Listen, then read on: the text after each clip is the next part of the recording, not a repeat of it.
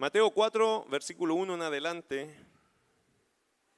Hoy día vamos a, ya terminamos con el libro de los jueces, pero este mes vamos a estar hablando de esto, escrito está, de lo, del valor que tienen las escrituras para nuestra vida como cristianos.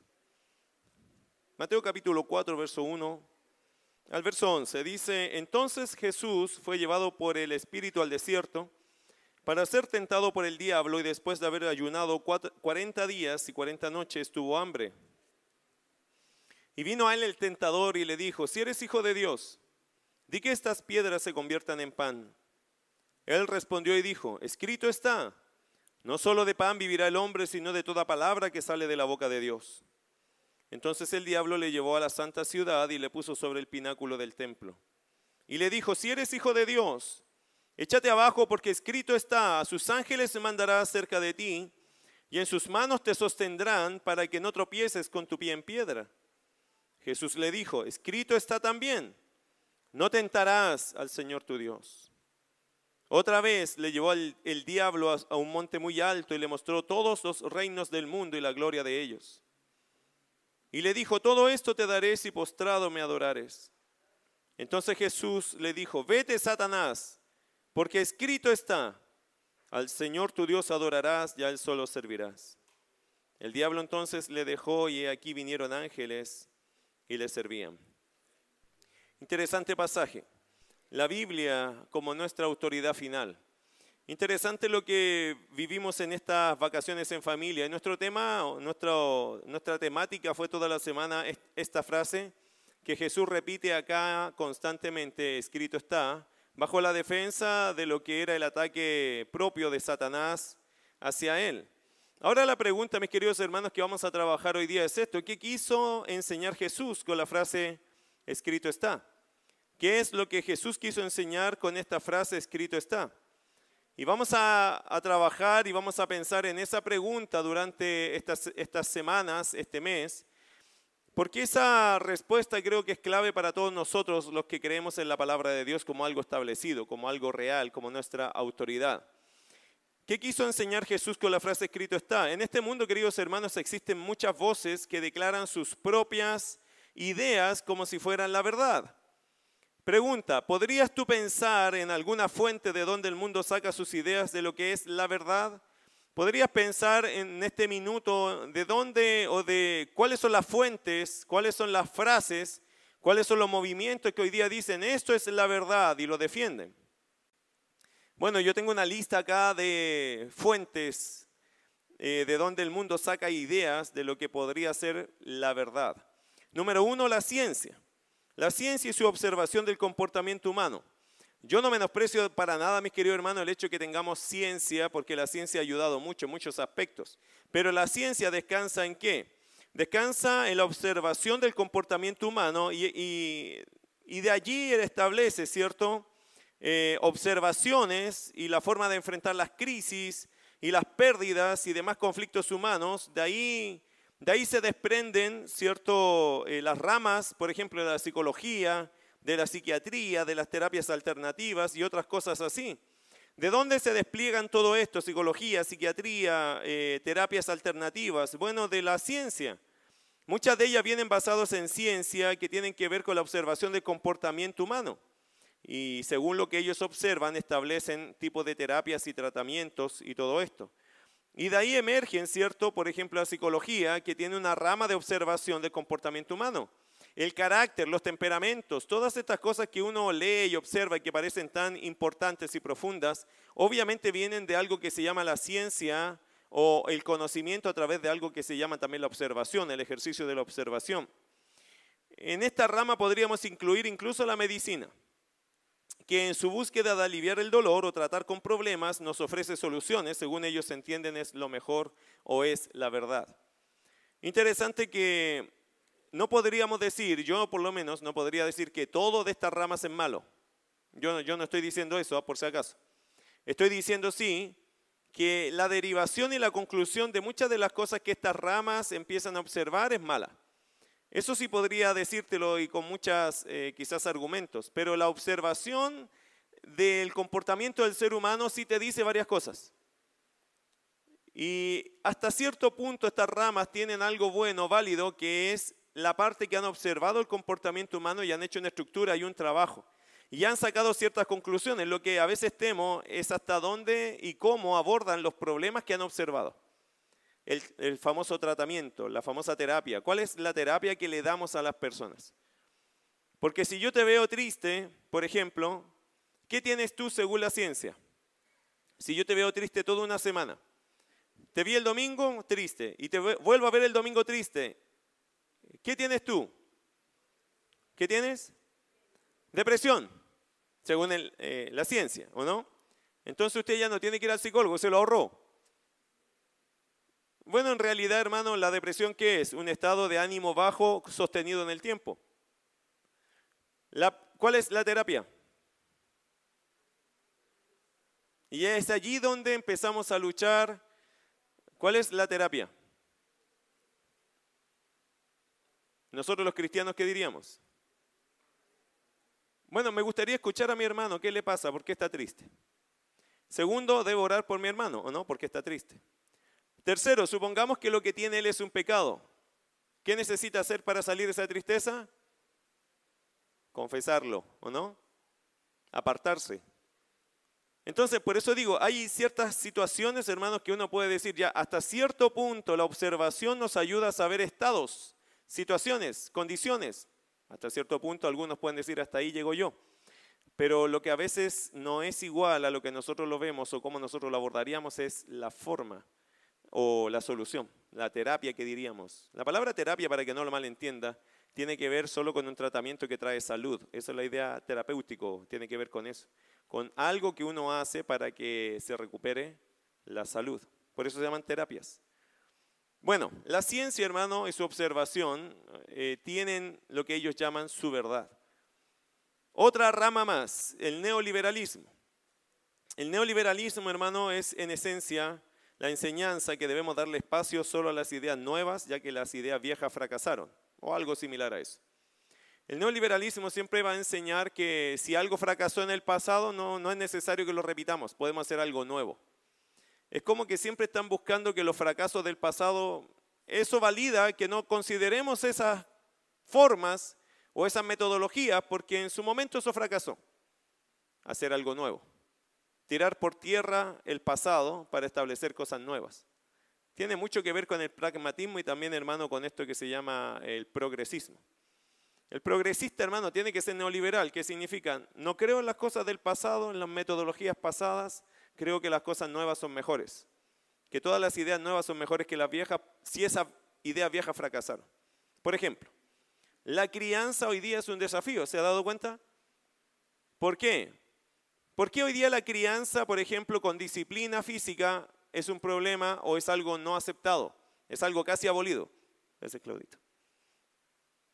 ¿Por qué? Porque hoy día la crianza con disciplina física es hoy día casi abolida por la ciencia eh, o como decimos nosotros por el neoliberalismo. ¿Por qué? Piénsalo así. ¿Cuántos padres en lugar de disciplinar castigaron? ¿Cuántos padres en lugar de hacer una disciplina correcta fue una disciplina abusiva? Entonces el neoliberalismo dice, mira lo que hicieron con esta metodología. No sirve. No sirve. El feminismo, ¿de dónde nace? De un pensamiento neoliberal. ¿Cuál? La humillación hacia la mujer, ¿cierto? Mira lo que hicieron con la mujer. Entonces la lucha es poner derechos y todo eso porque en el pasado el hecho de que no tuvieran leyes los llevó a esto, al abuso. Hermano, el problema es que no, no necesariamente tiene que ver con leyes no necesariamente tiene que ver con, con que eso fracasó, sino porque se llevó mal el modelo. La misma educación.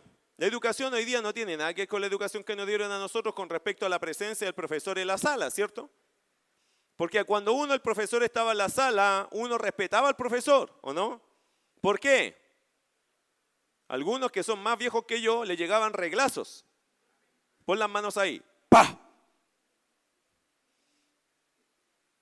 Hoy día un profesor no puede hacer eso, ¿cierto? Se transforma, por lo tanto, una metodología en un abuso y porque se transformó en un abuso, porque alguien abusó, que lo hizo mal, se desprecia la metodología o el principio del respeto. ¿Nota que una mala cosa ejecutada trastoca un buen principio? La crianza en la casa, la misma cosa. Hermano, todos, el, neoliberal siempre dice estas cosas no sirven porque hubo mala experiencia. El problema de esa mala experiencia no es, no hermano, necesariamente que la metodología es mala, sino que la persona que la empleó, la empleó mal, abusivamente. Neoliberalismo siempre va a existir, siempre va a haber alguien que se queje de los métodos pasados que no funcionaron. La verdad, la gran mayoría de las veces eso funciona. Pero nos falta el que abusa de eso. ¿Se acuerdan que el domingo hablamos de la sujeción?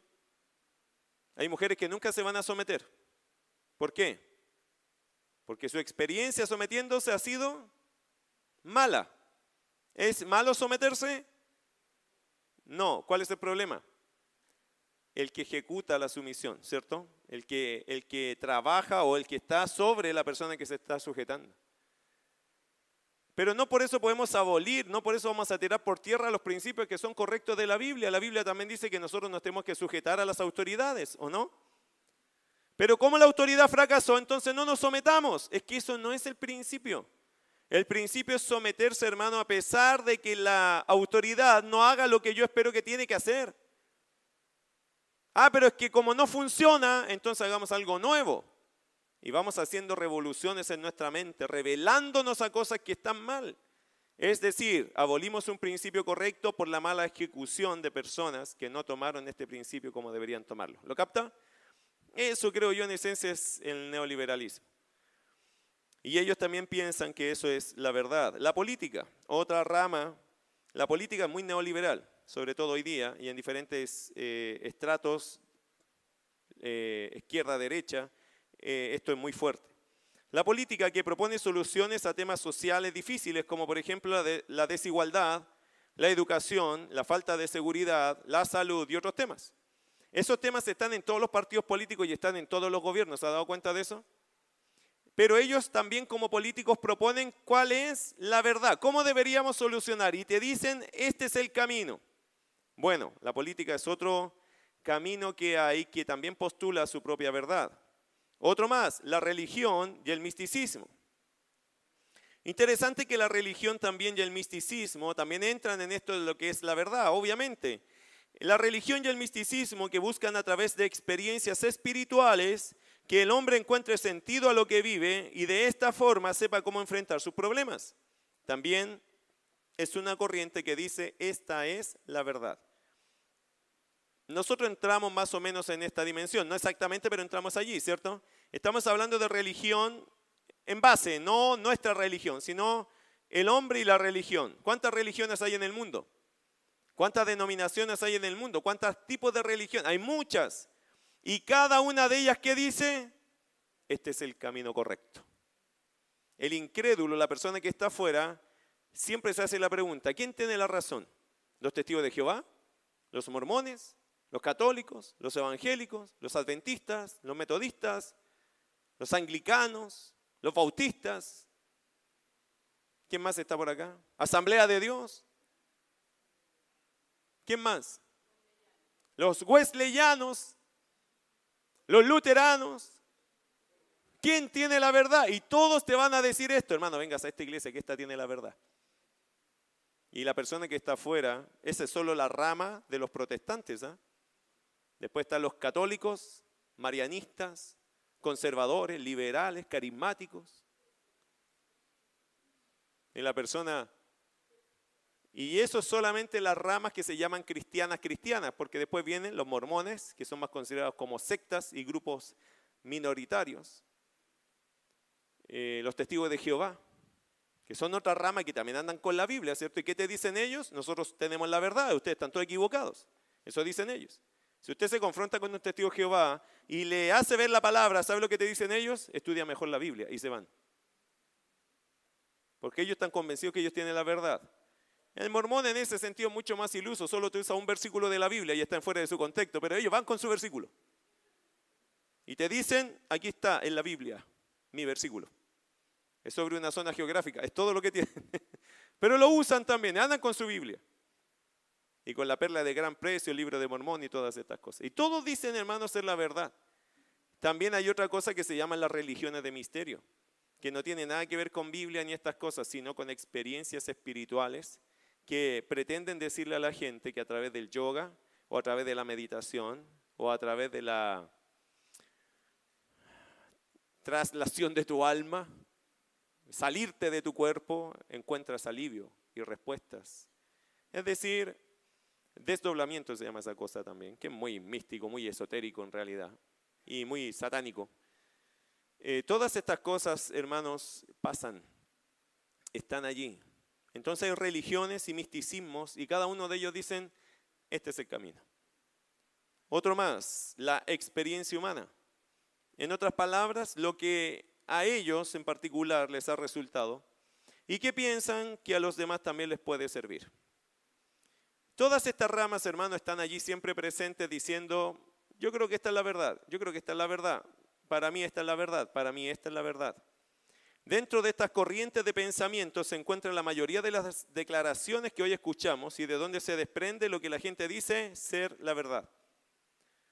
También debemos decir algo, que de vez en cuando entre estos grupos no hay acuerdo. La ciencia ataca la fe o la religión. El misticismo ataca a la ciencia.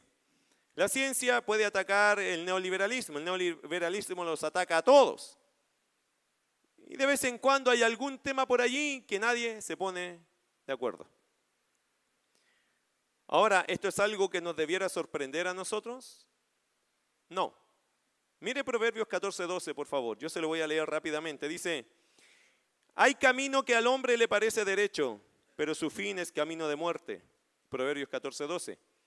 Y si sigue más adelante, Proverbio 16, 2, dice, todos los caminos del hombre son limpios en su propia opinión, pero Jehová pesa los espíritus. Así que no, no es sorpresa, mis queridos hermanos, que alguien te diga, yo encontré la verdad en una corriente que es totalmente fuera de la fe, por ejemplo, que es una cosa de medicina, de lo que usted quiera, o en un deporte, o en una disciplina personal, en un yoga, una búsqueda, que se fue al Himalaya a buscar cosas, y, o subió a la cordillera y volvió lleno de algo, una luz y un aura. No es difícil ni es sorprendente, queridos hermanos, que esas cosas vayan pasando. ¿Por qué? Porque el hombre siempre piensa que está en el camino correcto, pero es Dios que pesa los espíritus. Amén. Es Dios que sabe al final de todo quién está en la verdad. ¿Cómo saber quién dice la verdad entonces? Porque ya le mencioné por lo menos 10, 12 o 14 posibles caminos para encontrar la verdad. ¿De verdad hay tantos caminos? No. La verdad solo va por un solo camino. ¿Te podrías tirar tú por 14 brazos y pensar que vas a llegar al mismo lugar? Bueno, se inventó un dicho, ¿se acuerda? Todos los caminos llegan a, a Roma. Porque en su momento Toda la, eh, Roma era el imperio principal. Y todo pueblo quería tener un camino hacia Roma porque eso les daba importancia y era lucrativo. Porque si tú en tu pueblo tenías un camino que llegaba a Roma, eso era importante. El pueblo era importante porque llegaba a la gran capital. Y cuando eso empezó a suceder, la gente se inventó el dicho, todos los caminos llegan a Roma. Pero eso es cierto con respecto a Roma, no con respecto al cielo. ¿Lo entiende? El dicho se está usando bien, pero aplicando mal. Porque es cierto que todos los caminos llegan a Roma en ciertas cosas, pero cuando hablamos del cielo, esto no funciona así. Ahora, ¿cómo saber quién dice la verdad? Notemos que en esta escena, Mateo capítulo 4, vaya allá, notemos que en esta escena donde se dice escrito está, aparecen dos personajes icónicos. Dos personajes principales para nosotros en las escrituras y uno mucho más valioso para nosotros, pero el otro aporta parte de la historia. Uno es la manifestación de la verdad misma, la luz del mundo, el Señor Jesús. Juan 14:6 nos dice lo siguiente: Yo soy el camino y la verdad y la vida. Nadie viene al Padre sino por mí. Jesús es el camino, la verdad y la vida. ¿Qué significa exclusivo? No hay otro. No puede haber otro y el que quiera entrar por otro lugar al Padre no puede llegar. Porque la única forma que tú puedas llegar al Padre, a, la salvación, al cielo, a la vida eterna es a través del Hijo. Ese es el plan de Dios. Pero por el otro lado está el otro personaje conocido como el padre de mentira, que es el mismo diablo. Mateo capítulo 4 aparecen los dos. Eh, aparece quien es la verdad más pura, la esencia de la verdad, que es Jesús. Y aparece el padre de mentira, que es el mismo diablo. ¿Qué dice Juan 8:44? Lo tiene en su Biblia allá, si quiere lo busca. En Juan 8:44 la palabra de Dios dice, vosotros sois de vuestro padre el diablo y los deseos de vuestro padre queréis hacer. Él ha sido homicida desde el principio y no no ha permanecido en la verdad, porque no hay verdad en él. Cuando habla mentira, de suyo habla o de sí mismo habla, porque es mentiroso y padre de mentira. Jesús tuvo delante suyo al padre de mentira. La pregunta es cómo lo enfrentó. Bueno, él fue directamente a la Biblia. Y esta es una cosa importante, mis queridos hermanos. Jesús cuando enfrentó al padre de las mentiras fue directamente a la Biblia. Y quiero decirte algo de eso. No quiere decir que, en la Biblia está escrito todo acerca de todo lo que nos rodea. Quiero que escuche bien esa declaración. En la Biblia no está escrito todo acerca de todo lo que nos rodea. ¿Cocinó hoy día? ¿Quién cocinó hoy día? ¿Estaba escrita la receta que tú, que tú cocinaste hoy en la Biblia? ¿Abriste tu Biblia para cocinar? Ah, pero entonces la Biblia no tiene todo. No, no, la Biblia no habla todo de todo. La Biblia solo habla lo suficiente. Lo que sí te diría la Biblia es que cocina, haz las cosas honrando a Dios. Hazlo con excelencia y con amor a tu familia. Eso en la Biblia sí lo vas a encontrar, pero no vas a encontrar definitivamente la receta de hoy día. La Biblia, mis queridos hermanos, no habla todo acerca de todo lo que nos rodea, pero sí que todo lo que en ella está escrito es la verdad. Eso sí debes confiar en eso. Como dice Wayne Grudem, un teólogo dice lo siguiente, hablando de que en la Biblia no hay errores, dice, la inerrancia de la Biblia significa que la Biblia, los manuscritos originales, no afirma nada que sea contrario a la verdad. O como dice Kenneth Kenser, dice, dicho con sencillez, la inerrancia sostiene que la Biblia nos dice la verdad y nunca dice lo que no es así. Jesús, mis queridos hermanos, puso como su primera fuente de información y defensa las escrituras. Con ella haría frente a las propuestas del diablo. Mire versículo 4. Cuando el diablo le dijo, si eres hijo de Dios, di que estas piedras se conviertan en pan. Verso 4. Él respondió y dijo, escrito está. Versículo 4, el Señor Jesús con las escrituras enfrentó los deseos de la carne. ¿Cuáles son los deseos de la carne? Por favor, escríbalo por allí. Estaba pensando en una definición que te puede ayudar a entender los deseos de la carne. Los deseos de la carne, queridos hermanos, que en este pasaje se refiere, porque hay deseos de la carne legítimos y otros que son ilegítimos, ¿ok? Aquí son deseos de la carne ilegítimos. ¿Por qué? Bueno, porque son aquellas necesidades físicas que experimentamos y que queremos satisfacer para ser y sentirnos plenos, pero que para lograrlo tendríamos que quebrantar los principios enseñados por Dios. Eso es un deseo de la carne ilegítimo. ¿Qué es un deseo de la carne ilegítimo? Es una necesidad física que experimentamos y que queremos satisfacer para ser y sentirnos plenos, pero que para lograrlo tendríamos que quebrantar los principios enseñados por Dios. El versículo 4 Jesús le dijo, no solo de pan vivirá el hombre, sino de toda palabra que sale de la boca de Dios. Pero ¿cuál fue la tentación? Verso 3. Si eres hijo de Dios, di que estas piedras se conviertan en pan. ¿Por qué llegó esa tentación a la vida de Jesús? ¿Por qué Satanás le tiró esa tentación? Versículo 2. Y después de haber ayunado 40 días y 40 noches tuvo hambre. Le hago una pregunta. ¿Quién tiene hambre hoy día? ¿A qué hora fue la última hora que comiste? Hace cuatro horas, si acaso. Y con calor no da tanta hambre. ¿eh? Jesús estuvo 40 días sin comer. Tenía hambre vital. Ya no era hambre, no era un apetito, ah, quiero comerme una cosa. No, era, era hambre vital. El diablo le insinúa que transforme esas piedras en pan. ¿Qué está haciendo el diablo allí? Probando la carne, probando lo humano. Tienes una necesidad. ¿Qué tiene de malo si después de 40 días, de pasar hambre 40 días, qué tiene de malo convertir una piedra en pan? Entre paréntesis, eso nunca sería una tentación que el diablo te pondría a ti. ¿Sabe por qué? Porque usted no tiene poder para convertir una piedra en pan. A ti te diría otra cosa, métete a la panadería y róbate un pan. Porque eso sí tú lo puedes hacer. El Satanás va a tentar a cada uno según su potencial, no según lo que no puede, sino que según lo que puede. Y a Jesús que le dijo, oye, 40 días sin pan es suficiente, ya basta. ¿Para qué tanto? ¿No crees que es una exageración pasar 40 días sin comer? Convierte esta piedra en pan y sacia tu necesidad física. ¿A dónde lo quiere llevar Satanás a, Jesús? A un deseo de la carne que lo cumpla, pero de forma ilegítima. ¿Por qué ilegítimo? Porque Jesús no había recibido permiso del Padre para terminar el ayuno. Simple. ¿Cómo responde Jesús? Escrito está, no solo de pan vivirá el hombre, sino de toda palabra que sale. ¿Quién más importante, saciar mi hambre o obedecer a Dios?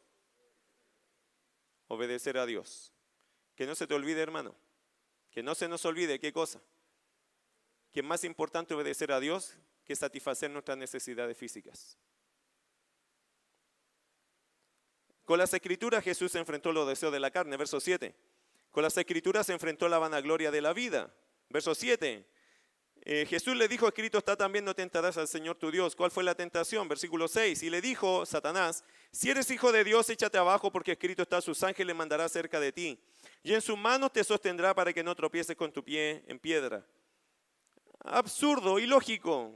Pero solo Jesús podía ponerse en la punta del templo y lanzarse. ¿Para qué? ¿Cuál sería la razón de eso? Demostrar tu poder, quién eres. Todo el mundo te va a ver allí.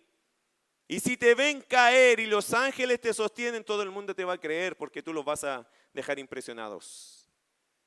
Infla tu ego, date un gusto, demuéstrale al mundo quién eres. ¿Cómo responde Jesús? Verso 7.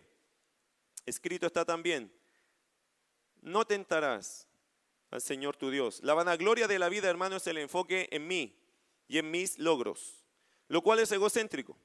Es ese deseo, si lo quiere escribir por ahí, es ese deseo, anhelo que todos pongan su mirada en lo que yo hago, siempre y cuando aquello sea algo que me traiga gloria personal, no en mis errores. ¿ok? El egocéntrico siempre quiere que lo aplaudan, siempre quiere que lo reconozcan, siempre se alimenta de la vanagloria. Y cuando eso no llega, se siente incómodo, mal, ya no siente que eso está bien porque no ha recibido el aplauso que busca. Bueno, Satanás eh, quiso invertir en esto, en Jesús, a ver qué sacaba. En realidad, hermano, de Jesús nunca va a sacar nada. Pero ¿qué está haciendo Satanás acá? Haciendo lo que hace con todo el ser humano tentando al ser humano en las tres facetas que el ser humano tiene, como sus puntos débiles, los deseos de la carne, los deseos de los ojos y la vanagloria de la vida. Hasta ahora probó los deseos de la carne y ahora está probando la vanagloria de la vida. Jesús responde a eso diciendo, escrito está, no tentarás al Señor tu Dios. Es decir, yo no voy a poner a prueba a Dios de una forma inútil. ¿Por qué quiero yo ir a probar a Dios? Sería lo mismo que si usted fuera, hermano, y se tirara de un puente o de aquí mismo, si quiere, venga se puede poner aquí y usted dice, me voy a tirar de acá, si soy hijo de Dios, Dios me va a atajar antes que me rompa la cara allá abajo. Si quiere, venga. Yo no lo voy a hacer, pero si usted quiere, no va a faltar el que dice, ya, yo lo voy a hacer, Señor, y empiezan ahí. Eso sería tentar a Dios, tentar al Señor. ¿Para qué voy a hacer eso? ¿Qué necesidad tengo yo de hacer eso? Como lo hacen muchos cultos carismáticos, ¿o no? como lo hace mucha gente que dice, no, pero hermano, prueba el Señor y, y todos agarran allí y tienen que mostrar algo como para decir, ah, yo también soy espiritual. Eso es pura vanagloria, hermano, es pura, es puro viento, es puro inflar un globo que no tiene ningún sentido. No tiente al Señor de forma inútil. Usted sabe que en Estados Unidos hay iglesias que en algún momento en el culto pasan una canasta con una serpiente. Usted tiene que meter la mano allí. Porque si usted mete la mano, la serpiente te muerde y no te mueres, eres hijo de Dios. ¿Cuántos vendrían a este culto acá si pusiéramos dos serpientes allá en la, puerta? Antes de entrar, meta la mano. Hay gente, hermano, que hace cosas muy raras. Pero eso es por qué, creo yo, de fondo, caen en este juego de la vanagloria de la vida, de querer demostrarle a los demás lo espiritual que soy. Y tercero, con las escrituras Jesús enfrentó los deseos de los ojos. Versículo 8 y 9, otra vez le llevó el diablo a un monte muy alto y le mostró todos los reinos del mundo y la gloria de ellos. Y le dijo, todo esto te daré si postrado me adorares. Entonces Jesús le dijo, vete Satanás, porque escrito está, al Señor tu Dios adorarás y al solo servirás. Los deseos de los ojos, ¿qué es? Son aquellas pasiones, y por favor escríbelo por ahí o guárdatelo, son aquellas pasiones que se despiertan en mí cuando fijo mi mirada en lo impropio. Eso es. Que eso, los deseos de los ojos son aquellas pasiones que se despiertan en mí cuando fijo mi mirada en lo impropio. El diablo quiso que Jesús mirara todas las riquezas del mundo y pensara en codiciarlas y así doblegar su voluntad. Imposible. Jesús, hermano, yo creo personalmente que Jesús es impecable, que no tiene ninguna cosa acá adentro que lo va a atrapar para pecar. No puede. ¿Por qué nosotros sí podríamos pecar? Bueno, porque tenemos pecado, pero también como tenemos pecado hay algo acá dentro de nosotros que se llama concupiscencia. ¿Sabe lo que es la concupiscencia? Los deseos desordenados de la carne, y eso lo tenemos todos, los que, los que somos seres humanos. Jesucristo no nació con concupiscencia. ¿Por qué? Porque Él es 100% hombre y 100% Dios. 100% Dios y 100% hombre. El Señor es la perfección. Él no tiene concupiscencia, no nació con eso. Adán tampoco, pero Adán fue motivado por un agente externo y no se mantuvo en su lugar. Podría haberse mantenido porque tampoco Adán en su momento tenía concupiscencia. Él no conocía las malas obras, él no conocía el pecado, él no nació inclinado al mal. Nosotros sí. Por eso, ¿qué tenemos que hacer nosotros cuando venga una tentación? Usted no tiene opción más que huir. Arranca. Porque si usted dice, no, yo voy a ser como el Señor Jesús, es que usted no es el Señor Jesús. No, es que yo puedo soportar, Señor, dame la fortaleza. Y ahí va a quedar. Tienes, quizás tienes dos puntos, uno para darte cuenta que es una tentación y otro para darte vuelta y huir. Quien se queda a pelear generalmente pierde. Ahora, los deseos de los ojos, ¿cómo funcionan? Así, así es, hermano. Primero mira, segundo codicia, tercero toma. ¿Lo entendió? Es bien fácil. Uno mira, codicia y toma. Así funciona este asunto. Eva así lo vivió. Miró el árbol, codició el fruto y tomó del fruto. Así lo vivió eh, Acán, ¿se acuerda? Vio el manto, vio los lingotes, los codició, los tomó. Así lo vivió David, el rey, ¿se acuerda? Vio a Betsabé, codició a Betsabé, tomó a Betsabé. Así funcionan los deseos de los ojos. Todo comienza como o cuándo? mirando. Así que cuida lo que miras. Procura tener una mirada casual, mi querido hermano, no una mirada carnal. Y eso se lo digo y me lo digo. Creo que todos tenemos que entender esto. Procura tener una mirada casual, no una mirada carnal. ¿Qué es una mirada casual? Yo me encontré con la situación, yo no la andaba buscando. Una mirada carnal es una mirada que se mantiene en el proceso, en el tiempo. El tiempo en que pasamos mirando algo inapropiado es lo que nos dice a nosotros si fuimos carnales o si fue una mirada casual. El tiempo que yo me mantengo frente a algo impropio me dice si yo actué casualmente o carnalmente. Así de simple. Después de años de leer cosas, de escuchar cosas, hermano, llegué a una definición bien simple. ¿Cuándo sé yo que mi mirada es carnal? Depende del tiempo que paso mirando lo impropio. Porque si yo me encontré con una situación, eso es casual. Pero si yo me mantuve en esa situación mirándola, sabiendo que es impropia, yo fui carnal. Así de simple, hermano. ¿Para qué se va a dar tantas vueltas? ¿Para qué? ¿Para qué nos vamos a pintar de espirituales cuando a veces somos sumamente carnales? Bueno, ¿por qué Jesús no usó otros recursos? Notemos que en el tiempo de Jesús, hermano, ya existían todas las fuentes mencionadas anteriormente. ¿Hubo ciencia en el tiempo de Jesús? Sí. ¿Hubo neoliberalismo? Siempre va a haber. ¿Hubo política? Sí. ¿Hubo religión y misticismo? Por supuesto. ¿Hubo experiencia humana? Siempre que hay humanidad, hay experiencias humanas. ¿Por qué Jesús usó la Biblia? Porque Jesús, aunque sabía que habían todas estas fuentes de información, Jesús no usó ninguna de ellas para dar su respuesta al padre de mentiras. Para Jesús su primera fuente de información para enfrentar las mentiras que el diablo le disfrazaba como necesidades o derechos fue la palabra de Dios. Allí, hermano, estuvo la fuente de información para enfrentar las mentiras, en la palabra de Dios. Jesús se enfocó en lo que la verdad de Dios enseñaba y de ahí brotaron sus respuestas y sus acciones. Fue consecuente a las respuestas.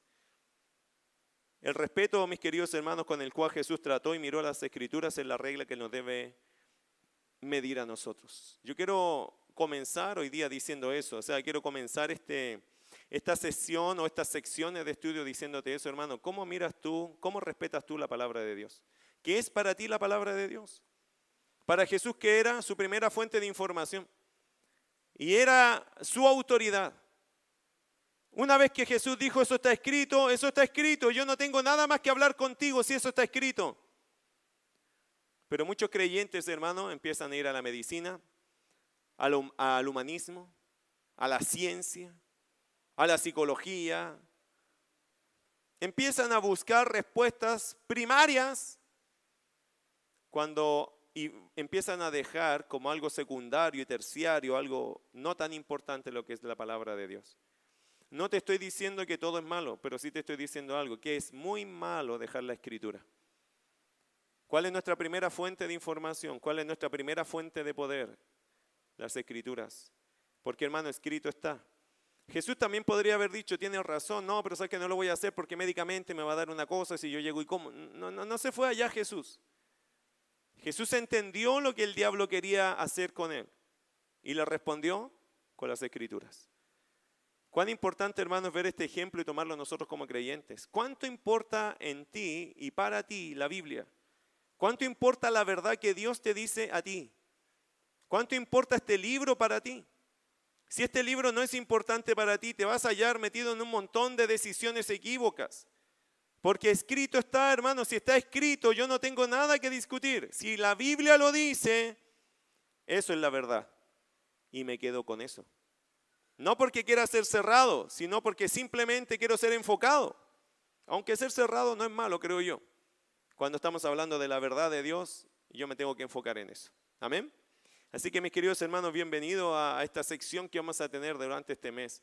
Yo le animo a leer esta historia y pensar cuán importante fue la respuesta que Jesús hizo, pero cada una de ellas se enfocó en qué? Escrito está. Y no hay más discusión. Jesús ni siquiera entró a otro diálogo, solo citó las escrituras diciendo esto está escrito. Eso es la verdad. Vamos a orar. ¿Qué es la Biblia para el cristiano? Su única regla de fe y conducta. Solo escritura. Allí están nuestras respuestas y allí debe descansar nuestro corazón. Vamos a orar. Señor amado, gracias por regalarnos este lindo tiempo. Señor, hoy queremos que tú pongas en nosotros esa pasión por la verdad. Por cierto, Señor, todo lo que está en tu palabra es la verdad. Hoy queremos como iglesia, Señor, decirte gracias por lo que nos has dejado escrito. Gracias por la autoridad de las escrituras en nuestra vida. Señor, ayúdanos a seguir lo que ella nos enseña y creerlo con todo el corazón. Aprender a ver, Señor, e interpretar lo que ella dice, porque ella es la verdad. Es tu verdad. Nuestro mayor anhelo, Señor, debería ser, nuestro mayor celo debería ser aprender a estudiar bien las escrituras, porque allí está tu verdad, allí están tus tesoros y los necesitamos para nuestra vida, para nuestra alma, para nuestras decisiones para que nuestros pensamientos sean renovados y transformados. Porque allí, Señor, de verdad, se foguea, se forma el nuevo hombre, la nueva criatura en Cristo. Señor, un nuevo cristiano no se forma en una religión, se forma al fuego, se forma, Señor, al trabajo tuyo como maestro, en el yunque de la verdad Allí es donde tú, Señor, a través de tu palabra vas dándole forma al hombre interior que se renueva de día en día en nosotros. Allí, Señor, se forma el nuevo cristiano, la nueva criatura, allí se desarrolla, allí se nutre. Allí encuentra, Señor, de verdad el alimento sólido, el alimento apropiado, el alimento que fundamenta sus raíces, que le da crecimiento como un árbol plantado junto a corrientes de aguas, que da su fruto en su tiempo y su hoja no cae, todo lo que hace prosperará. Es en tu palabra, Señor, que un creyente va a adquirir madurez, discernimiento, perfección, para ser usado para toda buena obra. Señor, ayuda a esta iglesia a mirar las escrituras como nuestra como el centro de nuestras conversaciones, como el centro de nuestras decisiones. Nos sometemos a ti a través de tu palabra. Dios, gracias porque escrito está. Ayúdanos a amar las escrituras y a creer en ellas como Cristo las amó y las creyó. Es nuestra simple y humilde oración. Gracias por regalarnos este lindo tiempo, Señor. Y bendiga a esta iglesia que escucha hoy día este sermón. Bendiga a todos aquellos que están escuchando esta tu palabra, para que cada vez que vayan a su Biblia la valoren, la amen, la abracen, la crean, la obedezcan. En el nombre de Jesús. Amén.